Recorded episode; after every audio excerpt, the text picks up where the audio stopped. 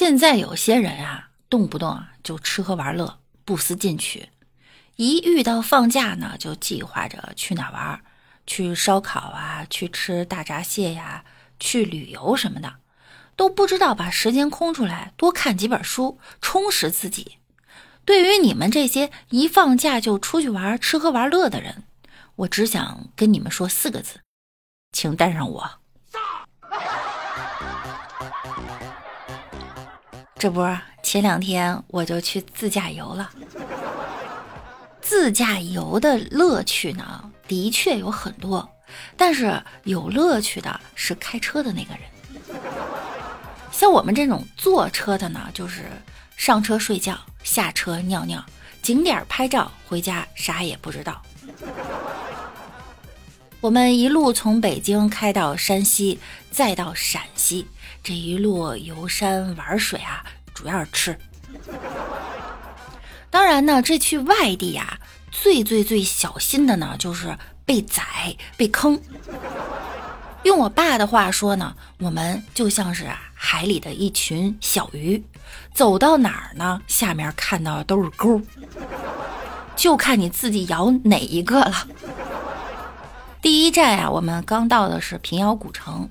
平遥古城呢，始建于公元前八百二十七年到前七百八十二年的周宣王时期。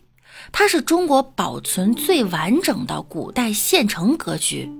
平遥古城的交通脉络呀，由纵横交错的四大街、八小街、七十二条油盐巷构成。漫步于古城中啊。幽深巷道里，青石斑斑。这沉睡的古城，似仍未从昔日的汇通八达的白银世界中醒来。突然一声“坐车嘛”，把我拉回现代了。这不是拉客的来了吗？古城中啊，有很多电瓶车。门口拉客的说呢，一百五十块钱，我们可以包一辆车，他会把我们拉去所有的景点儿。然后我们逛景点，他就在外面等着，等我们出来再拉我们去别的地方。我妈一想，哎，这不挺好吗？一百五包一天车。后来我就说呀，咱先别着急订车，先往里面走走看看。这不走不知道啊，一走吓一跳。这古城中心处都是步行街，他根本不让通车呀。景点儿呢也都在步行街里面，不用坐车。而且里面的电瓶车还很多，代步的话呢，都是一人十元，一百五十块钱，我一人可以坐十五个来回了。好家伙，得亏没上当。古城内呀，有许多卖水果的小贩，我想买葡萄，随口就问了句卖水果的大爷：“大爷，这葡萄甜不甜呀？”大爷骄傲地说：“当然，不信我吃给你看。”随后他就吃起来了，为何不按常理出牌呢？在我蒙圈的时候，大爷吃着自家的葡萄，是越吃越满意呀，越吃越好吃啊。然后他决定不卖了，收摊回家留着自己吃。于是我就静静的看着大爷离去，只留下了一个背影给我。去过这么多城市，走过这么多路。再也没遇到过这么任性的大爷了。晚上呢，去看了《又见平遥》，我管它呢叫沉浸体验式戏剧，就是置身于剧情中嘛，跟着演员不断的换场景，边走边看，不是传统的那种坐着看的，更新颖吧。这门票呢二百，故事啊大概就是一个会字号的票号东家。抵押了家产三十万两白银，雇佣镖局的二百三十二名镖师，一同远赴沙俄，营救分号王掌柜家唯一幸存的七岁幼子。就为了保住这王氏的一条血脉啊，却不料全军覆没。最终呢，只有这七岁的幼子啊，侥幸自己个儿回来了。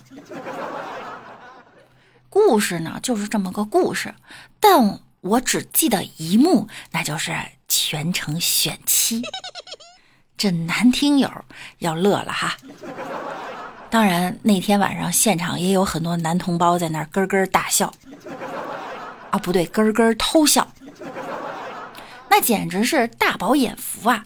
就是一个大型的选美，这台上站着十个美女，这十个美女呢，上身只有一个肚兜，排成一排，然后其他的地方被挡板遮挡，每次只露出一个身体的部位，扭动着供人品评。注意是扭动着。这观众瞬时间如入烟花柳巷啊！连我一个女人都爱看，何况男人呢？这选期呀分为几轮，第一轮呢叫品足，这展板啊把人身体的其他部位都挡住，只露出脚，前面呢有一个碗，这个叫量足哈，能置于碗内者，也就是三寸金莲儿中选，其余的淘汰。其余的进入第二轮，第二轮呢叫硬手，挡板呢就把其他部位挡住了，女子们都把手啊、胳膊伸出来。这万白肤红，指如削葱，甲长五寸，掌纹清晰，近红印掌，掌脉绵延无断纹，掌面白净者才能中选。好家伙，真严格呀！我看了一下，我好像第一轮就被刷下去，这三寸金莲就不符合。那进入第三轮呢？第三轮是相面和摆腰。只见剩下的美女啊，就以背示人。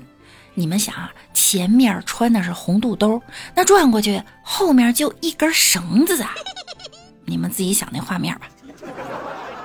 杏眼横波，眸翦秋水，鼻如悬胆，色若琼瑶，不施脂粉如朝霞映雪，形如满月有梨窝两点，唇红润美，有馥菊花香，齿如含贝而外朗内鲜，不符合的就被淘汰。进入第四轮，第四轮呢是扭臀。是不是又有人笑了？这一环节呢，只露出臀部，然后就各种扭哈，我都没眼看了。丰臀显翘，放折扇不掉，浑圆多肉，多子多寿，身姿圆滑如太极图，臀宽多肉者中选。经过这一番折腾啊，最终只有一人中选呀。感兴趣的朋友呢，可以在网上搜一下“又见平遥”，有视频哈。各位男士，是不是也想体验一次选妻的快乐呢？